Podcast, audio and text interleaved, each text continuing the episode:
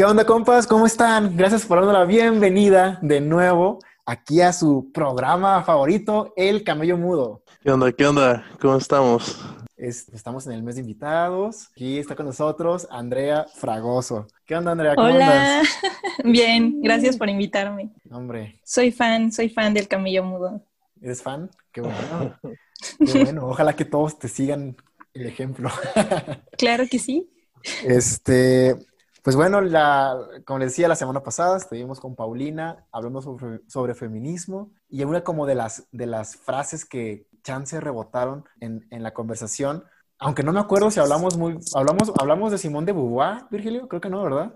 Mm, no, me parece que no la mencionamos, ¿eh? Sí, no Pero, pues está de alguna manera implícita porque, aunque lo tuvimos que haber mencionado, ¿no? Como parte fundamental del feminismo, pero, pero sí se, se nos pasó ahí.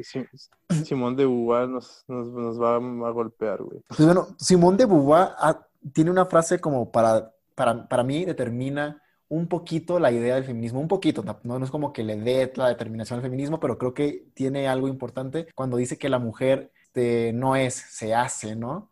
Ahora vamos a dar un tema con una frase similar sobre el cuerpo. Eh, Habermas dice en uno de sus libros, La naturaleza, se llama El futuro de la naturaleza humana, dice que el cuerpo nace, no se hace. ¿no? Ahí parece como que una controversia con la, con la frase de Simón de Beauvoir, nada más que obviamente está enfocada a otro tema, ¿sí? El tema del transhumanismo, que es por eso que invitamos a Andrea.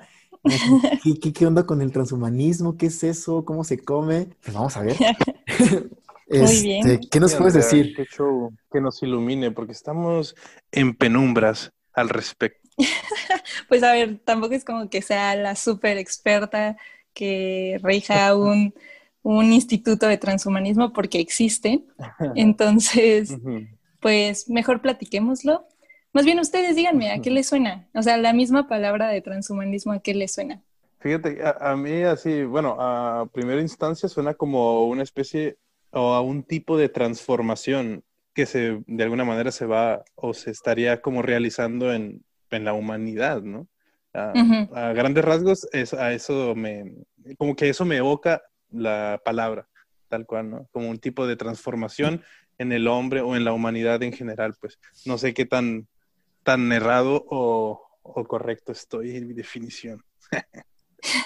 ¿Y tú, Adrián? Justo es una transformación, como dice Virgilio, pero creo que, y lo, es lo que se me hace escandaloso, que creo que es una pretensión de transformar sustancialmente la naturaleza humana. Y eso, es lo que me da, definición. Eso es lo que me da miedo, la transformación sustancial del ser humano. Porque si entendemos al ser humano como un ser racional ahorita, un ser dotado de dignidad, etcétera, quiere decir que tenemos que cambiar esa concepción. Ok, ok, mira, si quieres, vamos por partes. Vamos por la clásica, por la clásica definición de género y diferencia específica. Yo pienso que nos puede ayudar porque nos va a aclarar muchas dudas y ya a partir de ahí ya se puede platicar de una mejor manera.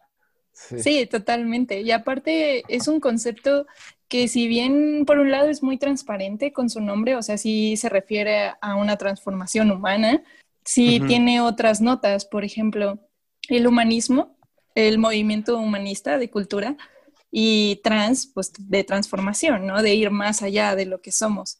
Entonces, el transhumanismo, si lo queremos ver así, puede ser una especie de continuidad del humanismo mismo. O sea, este movimiento cultural que surgió en Italia, que buscaba justo desprenderse de todo lo anterior, de todas las limitaciones medievales, y que Dios no fuera el centro de explicación de la realidad y por lo tanto del ser humano sea, el ser humano tenía que basarse por sí mismo para explicar todo lo que él era y lo que el mundo era. Y entonces el transhumanismo rescata este espíritu original y dice, ok, hay que poner al, ser humano de nuevo en el centro, pero no para que la limita dejar que Dios sea ya la limitación. No sé si me explico, creo que lo dije mal. Aquí ya no se busca que Dios nos limite o que nos deje de limitar, sino nuestra naturaleza física. Queremos borrar cualquier tipo de límite físico que nos impida desenvolvernos como nuestra razón manda. Um, ¿Qué pues les parece? Está como que bien canijo, ¿no? Es como, damn, está, está canijo eso. Em, sí, y aparte no, no estamos hablando de cuestiones de magia, o sea, la intención del transhumanismo no es mágicamente borrar todas nuestras limitaciones físicas, sino justamente con la ciencia, porque es la ciencia la que nos da las herramientas para entender la materia en el mundo y nosotros somos materia. Como dice Adrián, ¿no? El cuerpo existe, nace, la ciencia ve los cuerpos, entonces... Es que fíjate que cada que, que había escuchado hablar sobre transhumanismo, justo lo veía relacionado con temas de ciencia y en el campo, por ejemplo, en el campo que nosotros podíamos atender, o sea, que las humanidades pueden atender, sería como la bioética.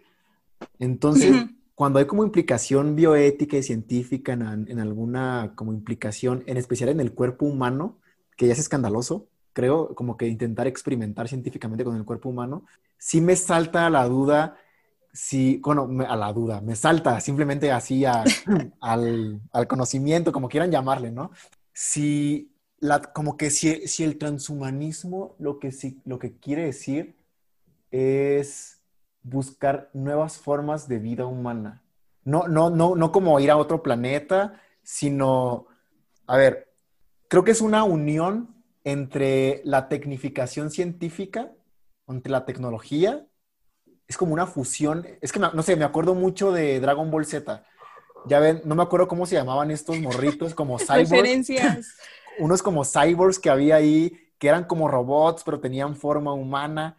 Los androides, güey. Ah, los androides, justo. Entonces, para mí, eso es transhumanismo. O sea, el, el hecho de perfeccionar, como decía hace ratito, la sustancia o la esencia humana con la tecnología.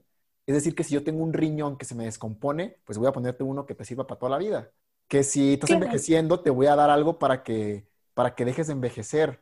O que, sí, si, sí, sí. o que si yo tengo hijos o, y, y, pues yo estoy feo y la mora también está fea, decimos, ay, ¿y qué tal si ahí le movemos un poquito el embrión y le ponemos ojos azules y lo hacemos güero y que sepa matemáticas y que sepa literatura?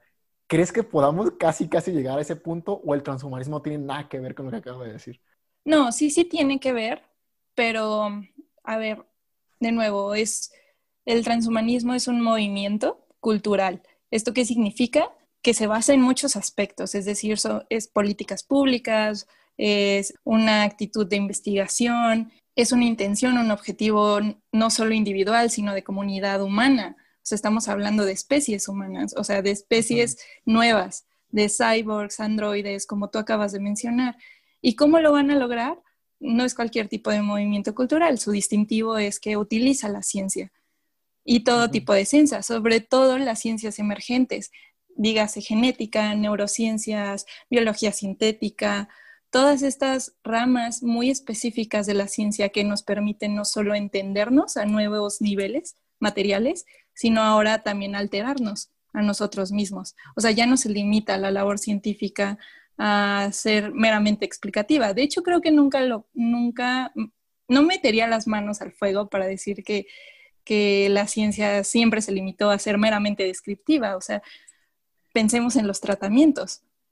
O sea, nosotros utilizamos muchos avances científicos para modificarnos corporalmente y nunca les hemos visto nada malo, ¿no? O sea, las vacunas, ahorita con todo lo del COVID, solo veamos la importancia de, de esto sino que ahora, pues, ya no busca solo curar y restablecer el orden de salud que tiene un organismo, sino llevarlo a más allá. Como tú dices, ya no busco que mi hijo eh, no nazca con una enfermedad, quiero que nazca con ojos azules. Y eso en un principio podríamos ver, bueno, eso no te hace mejor persona, ¿no? Eso más bien sería algo como eugenesia. Pero de todas formas hay que ver en qué, en qué punto sí lo estamos considerando como mejorar la especie. ¿No? ¿A qué le suena esto? No quiero como monopolizar las definiciones. Porque es, importante decir que este es un movimiento vivo. Oye, Nas, tengo una duda, nada más como para aclarar como términos. ¿Eugenesia significa querer mejorar a la especie? Simón. Mm, sí, no. O sea, la diferencia con la eugenesia es que busca cosas de poder, algo más parecido a toda la purificación racial, ¿no? tiene implicaciones sociales y políticas, ¿no? Generalmente. hay algunos que defienden que en el transhumanismo también existen cuestiones de poder. Bueno, o sea, creo que aquí ya va a variar los autores y bla, bla, bla. Eh, es ahí donde comienza la polémica, ¿no? Yo pienso, bueno, en ese momento y, en otros más. Y, por ejemplo, otra también como distinción así casi conceptual, ¿no? ¿Hay alguna diferencia? O a lo mejor, no, por ejemplo, yo antes hablaba, eh, cuando, estaba, cuando platicaba con, con, una amiga que era psicóloga, le, cuando hablábamos de inconsciente y subconsciente, a veces me decía, el, el, subconsciente no existe, o sea, no, como que no es parte de la terminología. Ella me explicaba, no sé si es cierto, que como que el, la terminología propia es inconsciente, subconsciente es algo que como que casi casi que no es parte del psicoanálisis o algo así. Quién sabe si es cierto, ¿no? Puede ser que ahorita algún filósofo, un psicólogo, perdón, diga, ¡ah! ¡Qué pendejo! No, pues no. Se escandalicen aquí. Sí, no. Se aceptan, se aceptan aquí. El diálogo se abre a quienes piensen lo que quieran, ¿no? Eh, a lo que voy es, posthumanismo y transhumanismo, ¿tendrían una relación semejante a esto? ¿O posthumanismo, posthumanismo no existe? ¿O es algo que simplemente está como ahí en, en las revistas como divulgativas? ¿O qué onda? Sí, creo que es una gran pregunta. O sea, en realidad es importante saber que el transhumanismo es, un, es una corriente de pensamiento, es un movimiento que se sigue transformando, ¿no? Entonces muchas veces no queda, queda clara la línea entre posthumanismo, cyborg, transhumanismo y todos lo meten en el mismo paquete. Y son solo algunos científicos o filósofos que se sientan a, hacer todas estas distinciones conceptuales, ¿no?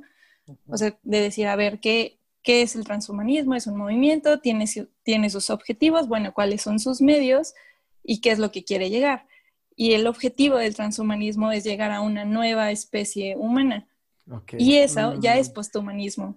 Ahí es cuando surge el cyborg, que es un ser humano mitad, bueno, no mitad necesariamente, pero ya con, con parte tecnológica en su composición física. Eso ya es un cyborg. Y con él, o con seres humanos o seres transformados a cyborg, se llega al posthumanismo. Aunque claro, esto es muy cuestionable y les digo, va a depender mucho también de autores, porque hay gente que los toma igual. No, pues está, está muy complicado está, y está muy interesante y muy complejo. Pero no sé, o sea, tú como, em, ¿cuál sería como tu, como tu opinión al respecto en el sentido de que, o sea, obviamente la tecnología avanza, la ciencia avanza, ¿no?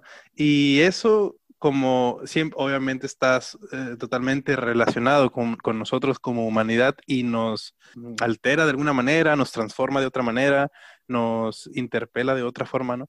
O sea, la, la tecnología, el avance, la ciencia, siempre va de la mano, ¿no? Pues con la humanidad y, y la influye de cierta manera. Pero tú sí crees que en este sentido, pues, o sea, si nos estamos dirigiendo hacia un futuro post-humano, o lo ves más como una especie de, como de ciencia ficción? ¿O sí crees que, podría llegar ese, ese momento en el que el humano y la máquina sean, ahora sí que uno solo, así? ¿Tú, cómo lo miras? Porque a mí me, a mí me cuesta como, o sea, no lo, no niego la posibilidad, porque pues como estamos, creo que es posible esto y muchas cosas más, pero también me, me suena como un poquito como a cierta fantasía, ¿no? Cierta, cierta ficción. No sé, es, es, ¿tú, cómo lo, ¿tú cómo lo ves? ¿Tú, crees que sí es como muy posible que se lleguen, que lleguen a suceder ese tipo de, de, de, de cosas, ¿no? Como el posthumanismo, donde ya la máquina y el hombre sean prácticamente una una sola cosa? ¿O tú cómo lo ves? Este. Está, está ruda tu pregunta, ¿eh? Porque, bueno, a ver, a título personal, yo no soy científica, entonces, perdónenme los científicos que nos estén escuchando, pero, o sea, la ciencia avanza, la ciencia se desarrolla, va cambiando de paradigmas con el, en el tiempo. No creo que que la, la intención última de la ciencia sea llegar al transhumanismo, ¿me explico? O sea, tal vez es algo que se da, se va a es un movimiento que utiliza el avance científico y no necesariamente es que todo, todas las investigaciones científicas tengan ese objetivo en mente, pero el transhumanismo sí necesita de la ciencia. o sea, la ciencia no necesita del transhumanismo para avanzar, pero sí al revés. Y si Ah. sucede o no, es, es una pregunta muy interesante porque hay muchos que dirían que ya está sucediendo. Sí. Hay muchos que dicen, no, pues nuestros celulares, y bueno, esto es muy cuestionable, ¿no? Pero hay otro, hay un caso paradigmático que no sé si, si se acuerdan o lo han escuchado de Neil Harbison. Es, dicen, el primer cyborg. Ah, el, De nuevo, morrito, todo el, el muy- morrito de la antenita. Exactamente, Ah, es exactamente. francés, creo, ¿no? La verdad desconozco la nacionalidad, pero es todo un caso. De verdad, ustedes se pueden meter a Google o a YouTube y hasta tiene conferencias, TED Talks, tiene de todo. El tipo es un personaje, o sea, él realmente no solo es por el tema que ahorita les vamos a platicar, sino que se aprovecha de esa condición y vive de conferencias explicando su caso. Entonces, si quieres, cuéntales, Adrián, tú que más o menos lo conoces. No, ¿O no, yo, yo, yo me acuerdo que leí la noticia hace mucho y que es un güey que tuvo pedos por, por el, incluso por el pasaporte, ¿no? Creo que el tipo es daltónico, el tipo es- era daltónico y se puso una antenita pues para poder distinguir los colores, ¿no? Y el pedo comenzó cuando que los pasaportes y que no podía tener una pinche antena pues en el, en el pasaporte le decían, oye, pues que es parte de mi ser, o sea, como que ahí se inició esa discusión, ¿no? Sí, sí, sí. De hecho, la frase de presentación de este individuo es, no tengo tecnología, soy tecnología. Madres. O sea, de- o sea, topen las palabras, soy tecnología, ¿no? Todo el tema que decía Adrián justamente de si los cuerpos nacen o se crean, bueno, esto ya nos da un- una buena pista, ¿no? Pero, a ver, este sujeto, en efecto, dice que nace con una condición que solo puede ver dos colores, solo ve blanco y negro, como perro. Él decide ponerse una antena porque ve que varios insectos y que otros animales tienen capacidades que los humanos no tienen. Entonces, él cree que puede adaptar capacidades que observa en el mundo a él. Entonces decide implantarse una, una antena y fue todo un rollo desde un principio. ¿Quién te lo va a poner? ¿Qué hospital va a aceptar eso? Porque un hospital no puede realizar nada de ese tipo sin la aceptación de un comité de bioética. Y obviamente el comité Ujú. dijo que no. Total, no entro en detalle en cómo, cómo lo hizo, pero el fin es el mismo. Logró instalarse una antena con la que percibe frecuencias de colores y no los ve, sino que los escucha. Es algo muy extraño. O sea, él dice que se creó un nuevo sentido y llega a los extremos, o sea, más, no sé cómo decirlo, más chistosos, porque el tipo dice, ah, bueno, mi, antena es suiza, el material es suiza, entonces yo debería tener la nacionalidad suiza. O sea, de hecho hay varios que dicen que es un fraude, o sea, Mm. es muy cuestionable. Hay muchos que deciden no tomarlo como, Ah, o sea, que literal es falso, que no sirve su pinche antena. ajá, hay muchos que defienden eso, pero el problema es que en el foro público es considerado el primer cyborg. Oye, Andrea, Entonces está muy raro, ¿no? oye, este, ¿y cuál, o sea, cuál sería como eh, uno de los principales, eh, una de las principales metas del transhumanismo? Una de las principales metas del posthumanismo. ¿Cuáles, cuál- cuáles serían como sus metas? O, ajá, Pues mira, dicho de manera pronta, ajá, Sí, a bote pronto. a bote pronto. sí, sí, sí. Sí, exactamente. O sea, borrar las limitaciones humanas, ¿qué significa? Borrar todas aquellas fallas biológicas que no nos permiten experimentar lo que nos gusta de ser humanos. Y aquí entra algo muy interesante que dijo Adrián, es decir, ¿qué nos gusta de ser humanos? Pues estar vivos, estar jóvenes, estar bellos. Eso es lo que vamos a procurar. Entonces, vamos a buscar no morir, vamos a buscar no enfermarnos, vamos a buscar no sufrir. Y ser más No listos morir. también, creo, ¿no? Ajá, exacto. ¿Y cómo vas a lograr todo eso? Vamos a tener biomejoramientos. El biomejoramiento Ujú. aquí es clave, o sea, bueno, en inglés le dicen enhancement. Mm. Esto es el medio, es el medio clave para que ellos logren todos estos objetivos, para no morir, para no enfermarse, para ser más listos, como dice Adrián. O sea, porque la idea de, de, de vivir más implica vivir mejor, vivir más Ujú. listos, vivir más felices, con todo lo bueno potenciado. Entonces, Sí. con el biomejoramiento lo que hacen es que van a alterar la estructura física del ser humano de tal manera que todas las capacidades que dependan de esa estructura también se vean modificadas. Es decir, yo quiero ver más colores, pues me voy a alterar los ojos. Yo quiero pensar mejor, me voy a meter una pastilla que me ayude a acelerar procesos mentales, ¿no? Que existe, de hecho. Sí, sí, sí, o sea, es lo que, lo que le comentaba hace rato, sí existen, o sea, hay gente que ya lo usa así. Una pastilla que normalmente utilizan para déficit de atención, se la toma alguien que no tiene el problema, acelera el proceso y dice, ah, bueno, ya con eso, bajo ese concepto, me estoy mejorando. Oye, pero este tema trae obviamente desafíos muy, muy canijos como, pues por ahora son teóricos, ¿no? O, que se pueden reflexionar en el sentido de, güey, o sea, imagínate una humanidad, eh, mitad humanidad y mitad tecnología, donde no, donde sea, seamos o sean inmortales. O sea, este tema de la inmortalidad creo que trae bastantes puntos sobre los cuales se tendrían que reflexionar, ¿no? Porque es, suena algo, algo muy, no sé cómo decirlo, delicado. El tema de la, de, pues de eso, ¿no? De la inmortalidad, o sea, eh, no sé, es, es, es curioso porque obviamente nunca no queremos morir, pero pues la muerte es como la otra parte, ¿no? De, de la vida, o sea, vida y muerte van, van de la mano, ¿no? Y es también algo, pues, de la naturaleza, pero ya cuando el ser humano se propone vencer esta limitación, ahora sí que la limitación más radical a la que el ser humano se enfrenta, que es la muerte, pues no sé, supongo que mm, llegan, a, llegan otros como desafíos éticos, ¿no? morales y de, otro, de otras índoles en, a, este, a este tema, pues, ¿no? O sea, no sé, el tema de la inmortalidad me, me, pone a pensar algo. de, hecho es un poquito con lo que iniciábamos, ¿no? Cuando decíamos como el transhumanismo, que era como una transformación como sustancial o de la esencia de la persona. Eso es lo que me, ay, que decía, me salta, me salta, porque al último, porque al último, a ver, como dice Virgilio, la muerte parece que es parte esencial de la naturaleza humana. Y al momento de modificar una parte esencial de la naturaleza humana, estamos también modificando el que nos hace humanos, ¿no?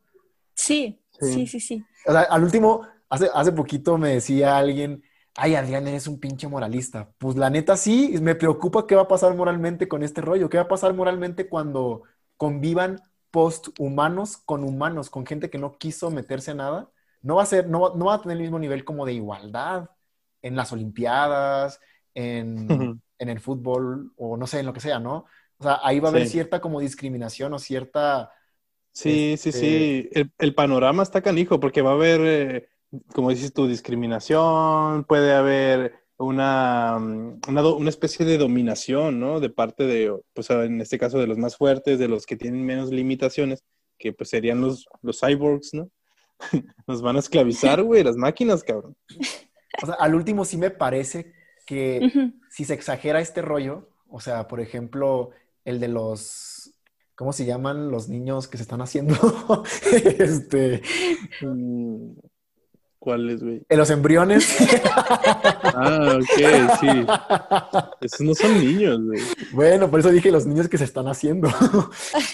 E, el momento como de modificarlos, hacerles algo, se me hace que estamos como instrumentalizándolos, como que sí los estamos cosificando. Ya. Sí, pues sí, güey. Y al último, pues como la premisa moral que nos han enseñado desde Aristóteles y después evidente con Kant, pero el ser humano es un fin, no un medio. Pero yo creo que, no sé, estas, bueno, eh, las personas que participan, pienso, ¿no? Del transhumanismo como, como, pues, movimiento cultural pues no sé, supongo que están muy lejos de, Kant y lejos de, esta visión del, ser humano, ¿no? Supongo que han de tener una visión muy especial de lo que es la humanidad, una interpretación distinta, ¿no? No sé. Sí, sí pasa mucho lo que dice Virgilio. O sea, a ver, en primer lugar, como dices, Adrián, retomando tu idea, porque esa me gustó muchísimo y creo que es muy, muy cierta, el desarrollo científico se ha dado y no ha habido una especie de pensamiento crítico que lo acompañe. Y si no, si no nos ponemos a reflexionar sobre qué está pasando, hacia dónde va, cómo lo va a hacer, pues esto se puede desbordar, ¿no? O sea, sí, tiene que limitarse, ¿no? Pues es que toda tecnología, todo avance científico, me parece, tiene que estar acompañado de, una reflexión bioética o ética o, o, moral, ¿no? Cuando la ciencia o la tecnología se deshumaniza, es cuando pueden aparecer em, pueden suceder cosas, mm, pues, inhumanas, precisamente, ¿no? Entonces, eh, ese es como tú dices, ¿no, Andrea? De que mm, como que tal vez el transhumanismo le hace falta como que vaya acompañado de cierta, ciertas reflexiones, pues, humanas o éticas, o como lo queramos llamar, para que, que no vaya a salir algo contraproducente en cierto sentido, ¿no? Sí, o sea, realmente esto es lo interesante del tema del transhumanismo. O sea, si bien podríamos sentarnos y decir, ay, bueno, ¿eso qué? Es pura ciencia ficción, en realidad eso nunca va a pasar, eh, es pura gente loquita hablando sola, eh, algo así. En realidad sí, sí es un tema interesante, porque aunque sea algo pasajero o algo de moda, está sacando estas preguntas el mero hecho de existir este debate está haciendo que nos preguntemos qué es un ser humano, por qué son importantes estas limitaciones, eh, qué constituye la naturaleza humana, por qué habría que cambiarla, por qué no. O sea, todas estas preguntas las saca el mismo transhumanismo, tal vez accidentalmente, pero surgen a partir de, él. O sea, bueno, no, no es que sean preguntas nuevas, pero el transhumanismo las saca o las recoge. Preguntas que en la filosofía han existido desde un inicio, o sea, ¿qué es la naturaleza? ¿Qué somos nosotros? ¿Qué significa ser moral? ¿Qué es la técnica? Todas estas preguntas, eso está padre, que, el transhumanismo lo recoge. Entonces, sí, no sé qué opinan ustedes. Sí, en la bioética es como este foro en el que se puede discutir todas las diferentes vertientes del, del, transhumanismo, es decir, todos los vértices que se mezclan en el tema del transhumanismo son atendidos en bioética. Es decir, toda la cuestión política, social, humana, científica, incluso legal, ese diálogo interdisciplinario tiene lugar en bioética y es por eso que en bioética se ve, pero en realidad tú lo podrías analizar desde el ámbito legal, desde el ámbito de la medicina, psicología, o sea, de verdad es muy, muy completo. Pues sí, implica muchas otras áreas, ¿no? Este, desde los cuales se tienen que reflexionar en torno a esto. Y, ¿sabes? No sé, se me, se me, ahorita me estaba pensando, ¿no? Y es como que obviamente el transhumanismo pues entonces intenta como eliminar las limitaciones humanas, las limitaciones propias de, de la biología humana, ¿no? De la naturaleza que de alguna manera, pues, no sé, es impuesta, ¿no? Y, y, y, la tecnología y la ciencia a lo largo de la historia de la humanidad, pues es precisamente lo que ha hecho, ¿no? De alguna manera como facilitar la, vida al hombre, a, la humanidad. Y en ese sentido ha ido poco a poco quitando ciertas limitaciones o las ha difuminado de cierta manera, ¿no? Ciertas limitaciones, ¿no? No sé, el movimiento, por ejemplo, hoy, eh, antes estaba mucho más limitado que ahora. La, eh, misma mm, longevidad, ¿no? Antes moríamos mucho más jóvenes que, que ahora. Em, pero no sé, siento que ya cuando, otra vez, ¿no? El tema de la inmortalidad, cuando ya hablamos de, de la de inmortalidad, hay como dos grandes bandos, ¿no? Los que la van a apoyar así a machín, a huevo. Sí, sí, sí, y los que van a decir, y los que van a decir, no, güey, eso es, eso, es, eso es un delito, eso es un crimen, eso es algo, eh, eso es un pecado, eso está mal, no, no sé. O sea, es como cuando ya te, eh, te enfrentas al tema de la inmortalidad, es cuando se me hace como que viene lo bueno, ahora sí, ¿no? De, del debate y de... los golpes, los sí, Sí, sí, o sea, la, la, controversia acá canija, ¿no? Porque es como, ya es como algo demasiado radical, pues. Entonces es como hasta dónde la ciencia, la tecnología, pues puede y sería sensato que, que influyera en, en, este, en este tema de las limitaciones humanas, ¿no? O sea, qué implicaciones podría tener, lo que decía era esto, ¿no? De que pues, la ciencia siempre está para ayudarnos y para hacernos más fácil la vida y quitar ciertas limitaciones, pero cuando la limitación que se quiere erradicar es el de la muerte, por ejemplo, es como, madres, güey, ya es como, como otro nivel, ¿no? Así, por así decirlo, que nos pone a, pues, a reflexionar. Yo creo que el último, o sea, al último, eh, hay muchas como vertientes de, del tema. Creo que, sí hemos, creo, creo que sí hemos abarcado como las más posibles. Sí, de hecho yo quería retomar la idea que acaba de decir Virgilio, porque eso sí pasa, o sea, realmente no solo con, con la idea de la mortalidad, sino con todo el transhumanismo en general y con el uso de la ciencia siempre hay un grupo si lo queremos reducir de cierta manera, un grupo optimista y otro pesimista. En el caso del transhumanismo se llaman bioconservadores y bioprogresistas. Los bioprogresistas son algo así como las porristas del transhumanismo, son los que dicen sí, sí, hay que hacerlo, no, o sea, queremos ser mejores, tenemos los medios, hay que invertir dinero, hay que hacer investigaciones, hay que hacer políticas públicas para apoyar el movimiento. ¿En qué nos, en qué nos basamos? Porque podemos. O sea, realmente ellos no se meten tanto a discutir si existe o no. Dicen, oye, o sea, si, si mi naturaleza racional me ha hecho avanzar científicamente, ¿por qué no voy a ocupar esa misma naturaleza racional en perfeccionarme? Y el otro bando es el que tiene la carga de la prueba. Los que dicen, oye, no, espérate, es que no puedes hacer eso. ¿Por qué no? A ver, dime por qué no debo buscar ser inmortal. Y es cuando los conservadores, por así decirlo, dicen, híjole, tengo que argumentarle a esta persona que la muerte es importante, que el sufrimiento nos enseña a durar, que la enfermedad nos enseña a apreciar nuestra finitud en la vida. O sea, todas esas situaciones, la carga de la prueba fuerte generalmente se encuentra en los bioconservadores. Ahora, no es que ellos sean perfectos, o sea, eh, también corren el riesgo de caer en una falacia naturalista y decir, no, bueno, es que la naturaleza es así y si lo cambiamos es malo. La naturaleza es buena por sí misma, entonces hay que ser moralizar la ciencia, ¿no? Sí. Ajá, darle nociones de bien y de mal en vez de, no sé. Es que a la naturaleza que es neutra. Ajá, de las limitaciones está, está interesante, ¿no? Porque hay muchas limitaciones que ya no las tenemos, o sea, que ya han desaparecido, ¿no? Y generalmente, no sé, o sea, siempre estamos modificando, siempre la humanidad se ha modificado a sí misma de, de muchas formas, ¿no? ¿Por qué? Porque pues tiene razón, porque de alguna manera hay, hay algo que se le llama libertad, ¿no? Entonces e, es un ser que no está acabado, ¿no? Que no está como determinado o tan determinado como otros seres vivos, ¿no? Y siempre es como que siempre hay modificaciones, ¿no? Conociendo esto, ¿qué dirían que son? Respecto al transhumanismo, que son bioconservadores o bioprogresistas, es decir, en el tema de la muerte, por ejemplo, ustedes dirían, ¿por qué dirían sí, hay que, eliminar eso en nuestras vidas o no deberíamos hacer eso? Pues bueno, yo, yo, pues no puedo, no sé, es, mm, yo, yo, yo me quedo con, con Platón, ¿no? O sea, soy muy conservador. La vieja y confiable.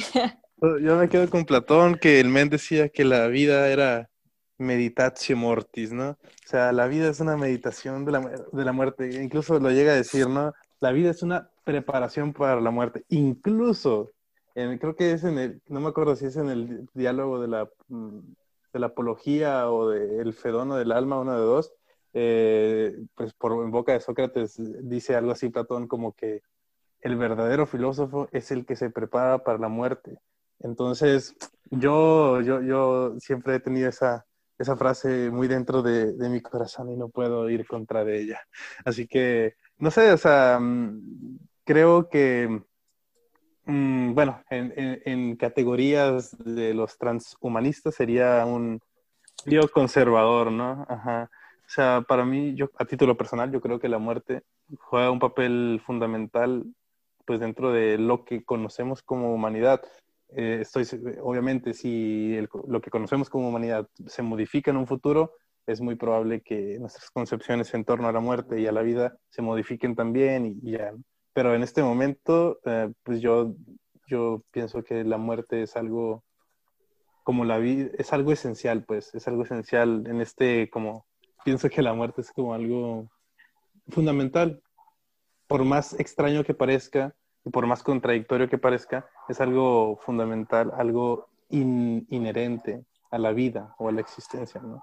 Entonces, pues la muerte nos ayuda a valorar muchísimas cosas y esa, esa realidad que representa la muerte como fin total de, de nuestra experiencia como humanos, también pienso que nos pone frente a reflexiones que nos ayudan para ser mejores seres humanos cada día, ¿no?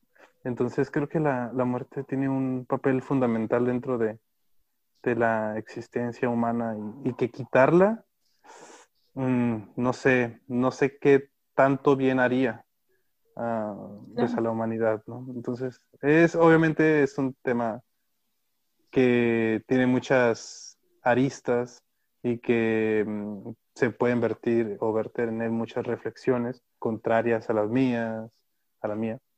Pero yo creo que, que la muerte es necesaria. no, sí, de hecho sí.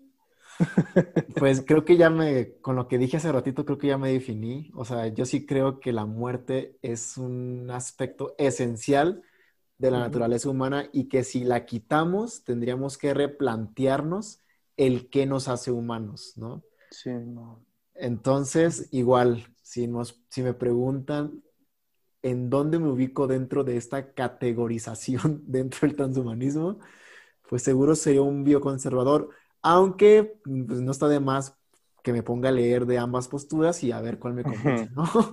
Exacto, ¿no? O sea, como no reducir ninguna, que ambas tienen algo que aportar. Sí, sí, creo que ambas tienen algo que aportar. Y que, creo que, como, como en cada episodio lo comentamos, eh, pues la filosofía nos ayuda a hacer que las posturas dialoguen, ¿no? Y, me gusta mucho el diálogo. Sí, totalmente. No hay que cerrarse.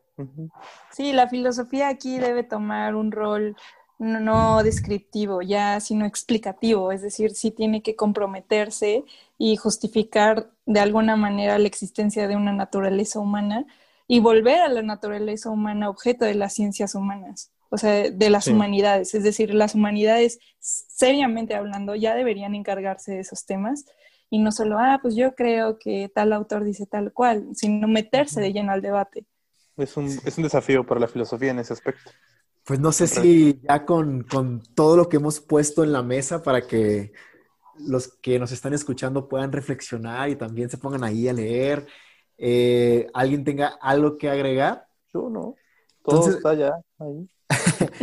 a mí sí me gustaría, a mí sí me gustaría preguntarle a Andrea si nos puedes como recomendar algo así como casi casi masticado, algo que nos ayude, si alguien, si yo o alguien de los que se nos está escuchando quiere como profundizar más en esto, pero tampoco quiere ponerse a leer así, este, pinches enciclopedias y libros y libros sobre el tema que seguramente hay, algo así como que más sintetizado, más chiquito, que nos introduzca, que nos, algo introductorio al tema del transhumanismo.